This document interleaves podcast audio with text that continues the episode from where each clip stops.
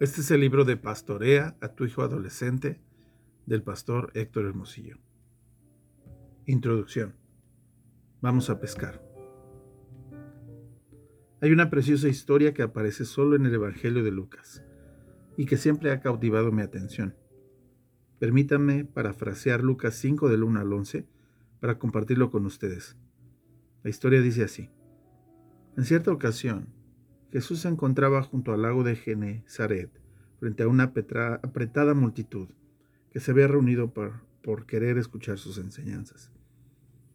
De repente vio dos barcas a orillas del lago y a los pescadores que lavaban sus redes, y después de haber descendido de ellas, se subió entonces a una de aquellas barcas, que resultó ser de Simón, y le rogó diciendo, ¿podrías por favor alejar tu barca un poco de la orilla? Habiéndolo hecho, Simón, Jesús se sentó en ella para desde ahí comenzar a enseñar la multitud. Cuando terminó de enseñar, le dijo a Simón, lleva la barca a aguas más profundas y justo allí avienta la red. Vamos a pescar. Maestro, capitán, nosotros hemos estado trabajando duro toda la noche tratando de encontrar un pez, dijo Simón, y nada hemos hallado. Pero si tú lo ordenas, no hay nada más que hablar. Aventaré la red ahora mismo. Así lo hicieron y para sorpresa de Simón atraparon una gran cantidad de peces, tantos que la red se les rompía. Entonces, los que estaban en esta barca, motivados por el resultado, llamaron a sus compañeros que estaban en la otra barca para que viniesen a ayudarles. Estos inmediatamente se acercaron, y entre todos comenzaron a llenar las barcas de tantos, pero tantos peces, que empezaron a hundirse. Al ver esto, Simón cayó inmediatamente de rodillas ante Jesús, rogándole y diciéndole, Aléjate de mí, Señor, soy un hombre pecador y no puedo esconderme de tu santidad. Por favor, aléjate de mí. Y es que por la pesca que habían hecho fueron llenos de tal asombro que el temor se había apoderado de él y de cada uno de sus compañeros, entre los cuales estaban también Jacobo y Juan, hijos de Zebedeo, y entonces Jesús le dijo a Simón, No hay nada que temer, desde este día te convertirás en un pescador de personas. Llevaron pues las barcas hasta la orilla y él mismo, abandonándolas junto con sus redes y todos sus utensilios, tomaron la decisión de ir tras el Señor. Necesito confesar que esta escena del ministerio de Jesucristo siempre me ha llamado la atención e incluso ha llegado a ser el motivo de algunos desvelos, ya que en ella encuentro contenidos, los mejores principios de adiestramiento, educación, empoderamiento y valoración que jamás se hayan escrito. Por supuesto que algunos de estos principios los he leído o escuchado aquí y allá, pero nunca personificados y presentados de una manera tan real, vívida y amorosa como cuando Jesús junto al lago de Genezaret fue intencional en instruir, desafiar, acompañar y celebrar a sus aprendices. Nadie tiene un mayor interés, ni mejores ideas, ni más creatividad amor, sabiduría, oportunidad y pasión por el desarrollo de sus pequeñitos que Jesús mismo. Jesús se dedicó a formarlos a través, sí, de la instrucción, pero también a través de otro factor igualmente importante, el gran desafío de la práctica. El mayor peligro que advierto en la actualidad es que los padres estamos tan enfocados en el desarrollo y conocimiento de nuestros hijos que dejamos de lado lo que creo yo es muchísimo más importante, el desarrollo de su carácter y el buscar que se vea el carácter y el corazón de Jesús en ellos. El apóstol Santiago nos habla de la urgente necesidad de llevar a la práctica lo aprendido. Santiago 1.22. Y Juan, el discípulo amado, nos dice que justamente la práctica es una de las evidencias que muestran cuando alguien camina, progresa y vive en la luz. Primera de Juan 2, 3, 6 y 10. Es por eso que quiero ayudarte a observar y a reflexionar sobre siete maravillosos principios que fueron modelados por Jesucristo. Te sugiero que los integres a tu caja de herramientas para que con ellos trabajes intencional y enfocadamente, pero también espontáneamente en el discípulo integral de tu hijo adolescente. Estas no son necesariamente una sucesión de reglas que funcionan una después de la otra, ni una progresión organizada de verdades para aplicar una seguida de la otra.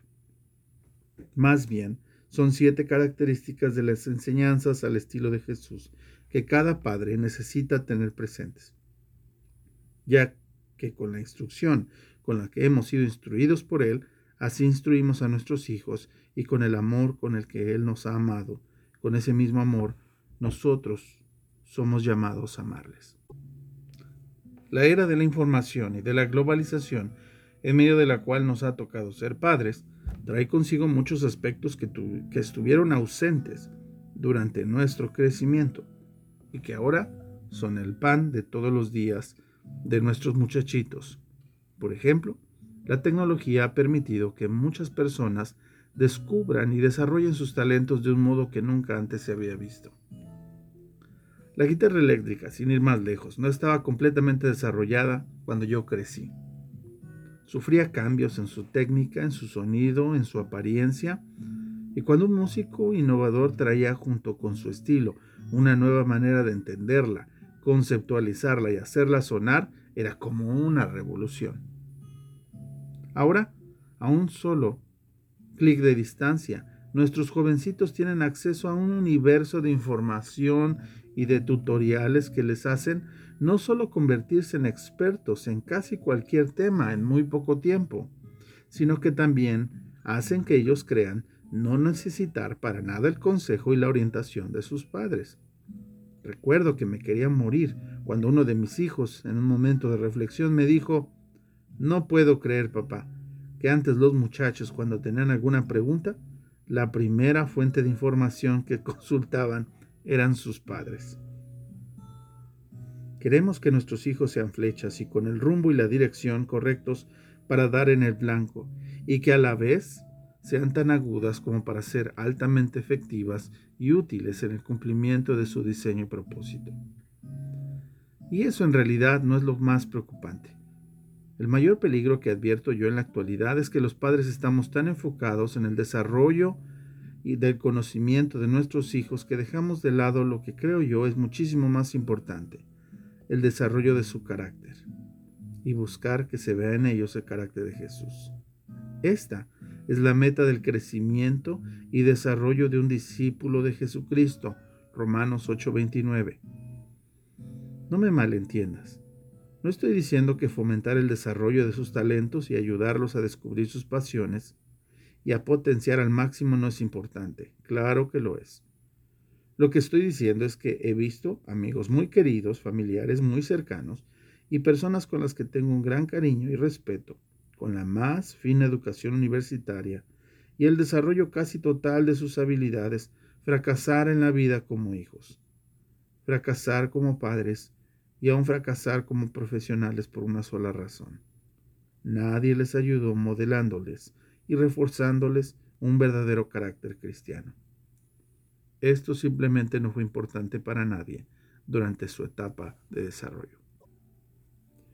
No encontrar una mejor ilustración para este principio que la que se nos presenta en el Salmo 127. Como flechas en las manos del guerrero son los hijos de la juventud. ¡Qué maravilla! Parece que esta ilustración nos dice algunas cosas, ¿verdad? Por empezar, que los hijos tienen el potencial de llegar lejos, allá donde los padres no llegaron. Otro aspecto que podemos observar es la capacidad y el derecho que Dios otorga a los padres para dirigir a sus hijos a fin de que peguen en el blanco. Para esto los dos aspectos de la flecha son de vital importancia. La punta para que al dar en el blanco la flecha penetre y la cola para darle dirección a la flecha a fin de asegurarnos que llegue a su destino deseado. Considero que todo el desarrollo intelectual que podamos darles a nuestros hijos está representado en esta ilustración por la punta. Entre más aguda, más efectiva. Mientras que el desarrollo del carácter está representado por la cola. ¿Qué queremos? ¿Que lleguen a ser extraordinarios profesionales, pero fracasados como seres humanos? ¿O por el contrario, queremos seres humanos nobles y saludables, emocionales y espiritualmente sanos, pero sin el desarrollo de sus capacidades y en franca desventaja ante la competencia profesional a, la que se han de enfrentar. En realidad ninguno de los dos, ¿verdad? Queremos que nuestros hijos sean flechas con el rumbo y la dirección correcto para dar en el blanco y que a la vez sean como esas flechas agudas como para ser efectivas y útiles en el cumplimiento de su diseño y propósito. El plana. En cierta ocasión en el equipo de liderazgo de la iglesia comunitaria Willow Creek, en la que tuve la oportunidad de servir por espacio de siete años, debatíamos acerca de la mejor manera de desarrollar a nuestros niños y adolescentes, analizando los mejores recursos existentes e incluso buscando quiénes y en qué parte del mundo estaban haciendo una labor realmente significativa en el trabajo con la siguiente generación. Y recuerdo que nuestro pastor, Bill Hibbles, nos lanzó una interesante pregunta. En su opinión, ¿quién es responsable del desarrollo, educación y entrenamiento de nuestros niños? ¿La iglesia o los padres? Como puedes darte cuenta, no es una pregunta muy difícil de contestar, pero sí es muy difícil de implementar. Los responsables de la formación integral de nuestros hijos somos primeramente los padres, pero por un millón de razones muy a menudo nos rendimos y renunciamos a la responsabilidad y el privilegio que Dios nos encomendó directamente a nosotros desde las primeras páginas de la Biblia, Deuteronomio 6, 4 al 9. Y ponemos la responsabilidad del entrenamiento, desarrollo y crecimiento de nuestros hijos en las instituciones como la iglesia o la escuela. El problema es que las instituciones cuentan con recursos, pero el recurso por excelencia diseñado por Dios para el desarrollo integral de los niños son sus padres. Por esta razón, cuando ahora en Semilla, la iglesia donde pertenece el pastor Héctor, planea retiros, iniciativas de ministerio o organizamos grupos y personas y demás cosas, lo hacemos alrededor del cuidado de nuestros niños. Siempre el equipo de ministerio, el equipo pastoral y yo ponemos en claro que nosotros como iglesia o ministerio somos y solo seremos un fantástico plan B, mientras que los padres por diseño divino siempre serán el plan A para la educación de sus hijos. Así que este libro no pretende darte mejores herramientas que las que ya tienes en tu mano. Amor, interés, influencia, autoridad, fe. Ejemplo. Estas herramientas son usadas y modeladas por nuestro maravilloso Señor y Maestro Jesucristo, que en este pasaje son determinantes en la transformación, vocación y futuro de sus pequeñitos. Observemos, reflexionemos y pongamos manos a la obra de esta tarea, que merece toda nuestra atención, así como la máxima prioridad en nuestras vidas. Hasta aquí la introducción del libro Pastorea a tu hijo adolescente del pastor Héctor Hermosillo. Nos vemos mañana con el capítulo 1. Dios te bendiga. Bye bye.